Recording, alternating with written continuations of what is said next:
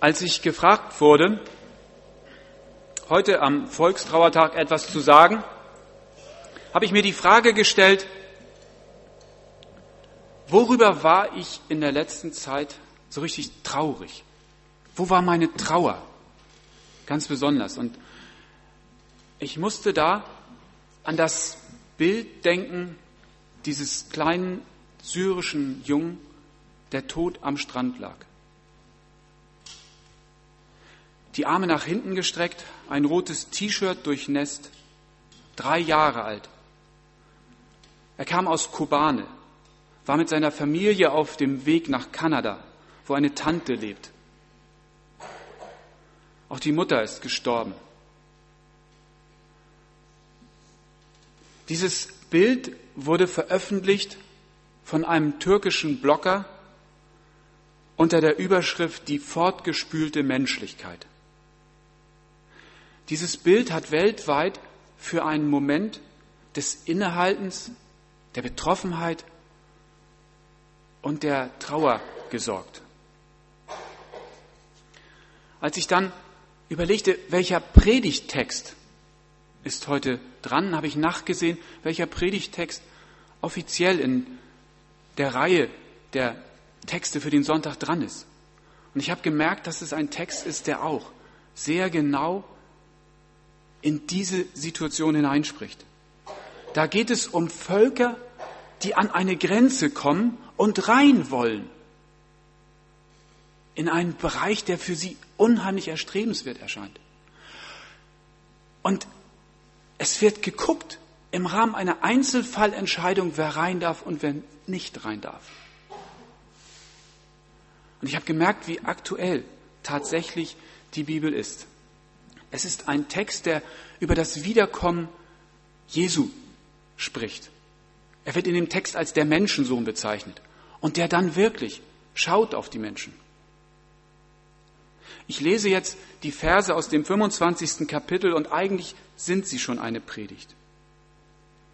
Wenn es also soweit ist und der Menschensohn in seiner ganzen Herrlichkeit mit allen seinen Engeln kommt, dann wird er auf seinem Thron Platz nehmen dann werden alle Nationen vor ihm versammelt werden und er wird die Menschen voneinander trennen, so wie ein Hirte die Schafe von den Ziegen trennt. Er wird die Schafe auf seiner Rechten versammeln und die Ziegen auf seiner Linken. Dann wird er zu denen auf der rechten Seite sagen, kommt rein, mein Vater will euch willkommen heißen. Nehmt entgegen, was seit der Erschaffung der Welt schon für euch bereitsteht. Denn ich war hungrig und ihr habt mir zu essen gegeben. Ich war durstig und ihr habt mir zu trinken gegeben. Ich war ein Fremder und ihr habt mich bei euch aufgenommen. Ich habe vor Kälte gezittert und ihr habt mich mit Kleidung versorgt. Ich war krank und ihr habt euch die Zeit genommen, mich zu besuchen. Ich war im Gefängnis und ihr seid zu mir gekommen. Und dann, dann werden die Angesprochenen verblüfft fragen, Herr, worüber redest du denn da? Wann haben wir dich jemals hungrig gesehen und dir zu essen gegeben? Wann kamst du durst, durstig zu uns und wir gaben dir zu trinken? Wann haben wir dich jemals krank oder im Gefängnis gesehen und sind zu dir gekommen? Und da wird der Menschensohn ihn antworten, das ist die ganze Wahrheit was ihr von all dem für einen Menschen getan habt, für Menschen getan habt, die man gern übersieht und übergebt, übergeht, das habt ihr für mich getan. Dann wird er sich denen auf der linken Seite zuwenden und sagen, ich war hungrig und ihr habt mir kein Essen gegeben. Ich war durstig und ihr habt nichts zu trinken gegeben. Ich war ein Fremder und ihr habt mir kein Bett gegeben. Ich war vor Kälte zitternd und ihr habt mich einfach stehen lassen. Ich war krank und im Gefängnis und ihr habt mich nicht besucht. Und dann werden die auf der linken Seite betroffen reagieren und sagen, Herr, worüber redest du? Wann haben wir dich jemals hungrig oder durstig oder als Fremder oder krank oder im Gefängnis gesehen und haben dir nicht geholfen? Und er wird ihnen antworten, ich sage die ganze Wahrheit. wann immer ihr Menschen übergangen habt oder der Absicht wart, dass sie eure Hilfe nicht verdienen, seid ihr direkt an mir schuldig geworden. In diesem Augenblick werden diese Menschen auf ewig von mir gedrängt. Alle anderen aber werden von da an ewig mit mir leben. Was für ein Bibeltext in dieser Zeit. Dieser Bibeltext am Ende des 25. Kapitels des Matthäusevangeliums ist die letzte Rede Jesu. Danach beginnt die Zeit des Leidens mit Karfreitag und danach die Auferstehung. Letzte Worte sind immer wichtig. Man versucht in diese letzten Worte das reinzulegen, was einem besonders wichtig ist. Ich möchte in dem, was ich heute zu sagen habe, zwei Aspekte in den Blick nehmen. Auf den einen ist in diesem Bibeltext eine ganz, ganz deutliche Aufforderung zum Handeln. Und zum anderen höre ich auch aus diesem Text heraus eine Frage nach der Motivation. Was treibt uns an zum Handeln? Wie komme ich rein? Diese Frage kam immer wieder auf Jesus zu. Jesus, du kennst dich doch aus. Was muss ich tun, um reinzukommen? Fromm ausgedrückt, um das ewige Leben zu haben. Oder noch anders, was muss ich machen, um in den Himmel zu kommen? Und Jesus versucht in diesem Bibeltext sehr plastisch diese Frage mit dem Bild des Weltgerichtes zu erklären. Alle Nationen werden versammelt und dann wird jeder Einzelne betrachtet. Die einen kommen rein, die anderen nicht. Es gibt eine Einzelfallentscheidung. Und woran wird auf Grundlage dieses Textes diese Entscheidung festgemacht? Du bist regelmäßig zur Kirche gegangen. Nein, das sagt Jesus nicht. Du hast brav deine Kirchensteuer bezahlt. Nein, auch das sagt er nicht. Du warst Mitglied in der Gemeinschaft, in der evangelischen Kirche. Nein, auch das kommt in dem Text nicht vor. Du hast regelmäßig gespendet. Nein, das sagt er auch nicht. Du hast fromme Bücher gelesen oder vielleicht sogar selber geschrieben. Nein, auch nicht. Du hast täglich gebetet. Nicht einmal das sagt Jesus. Aber was denn? Jesus sagt, du hast den Menschen, die man gern übersieht. Luther schreibt, den geringsten Gutes getan und damit mir etwas Gutes getan. Das ist das Kriterium im Rahmen dieser Einzelfallentscheidung bei diesen letzten Worten Jesu. Und Jesus wird an der Stelle ja konkret, er sagt nicht nur einfach platt, tut was Gutes, sondern er spricht von Essen geben, von zu trinken geben, von Obdach geben, von Besuchen, von Zeit investieren, von Wertschätzen, von Solidarität zeigen gegenüber Leuten, die ausgegrenzt sind, die im Gefängnis sitzen und vielleicht im gesellschaftlichen Ranking nicht gerade ganz oben sind. Er hat das selber vorgemacht. Die Evangelien sind immer wieder voll von Beispielen, wo Jesus gerade auf diese Leute, die eben nicht so angesehen waren, die die geringsten waren, auf die ist er zugegangen. Er sah die Menschen, hat sich von ihrer Not berühren lassen, hat sich ihnen zugewandt und hat dann was getan. Das kann sehr unterschiedlich aussehen. Da geht es um konkrete Mitarbeit, wo die Not zum Greifen ist. Klar, nicht jeder kann zum Münchner Hauptbahnhof, wenn dort Züge ankommen. Aber auch hier in Barmstedt gibt es Not, die zu greifen ist. Und zwar nicht nur unter Flüchtlingen. Abgeben von dem, was man hat, Geld, Platz oder auch Zeit. Auch das ist nicht jedem möglich. Aber jeder kann den Gedanken an sich ranlassen und überlegen, wo und wie er gefordert ist. Solidarität zeigen mit Menschen, die ausgegrenzt sind. Und mutig Nein sagen, wenn die Not der Menschen verbal mit Füßen getreten wird. Wenn zum Beispiel im Wartezimmer eines Arztes, der Flüchtlinge genauso sorgfältig behandelt wie andere, Unmut aufkommt. Wie lange muss ich denn hier warten? Was behandelt er die denn? dass man dann etwas dagegen sagt und sagt, nein, so geht es nicht. Wenn Worte benutzt werden, die ganz eindeutig aus einem dunklen Kapitel unserer Geschichte stammen, auch da zu sagen, nein, das geht so nicht. Jeder hat die Möglichkeit, etwas zu tun. Da, wo er ist, auf die Menschen zu sehen, sich von ihrer Not berühren zu lassen, sich ihnen zuzuwenden und nach Möglichkeit zu helfen. Dazu eine kurze Geschichte, die vielleicht nicht zufällig auf einem Bahnhof passiert ist.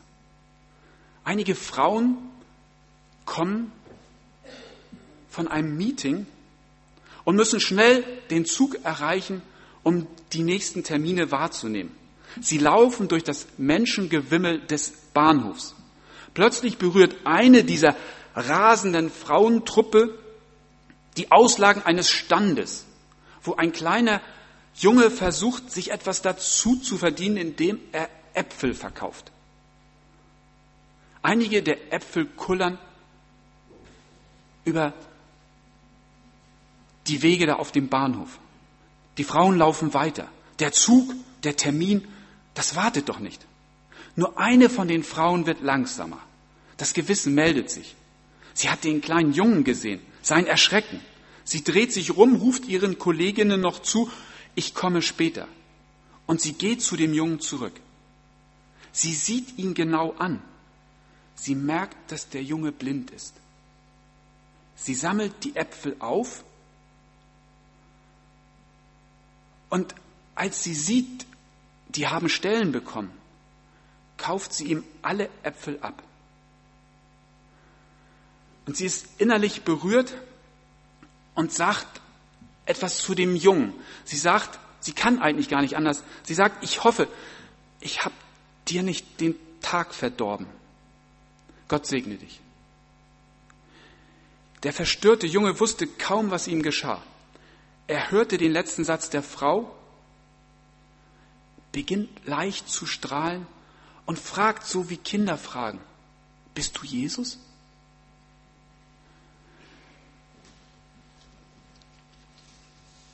Der zweite Gedanke zu dem Text. Mit welcher Motivation sehen wir auf Menschen, handeln wir, versuchen wir zu helfen?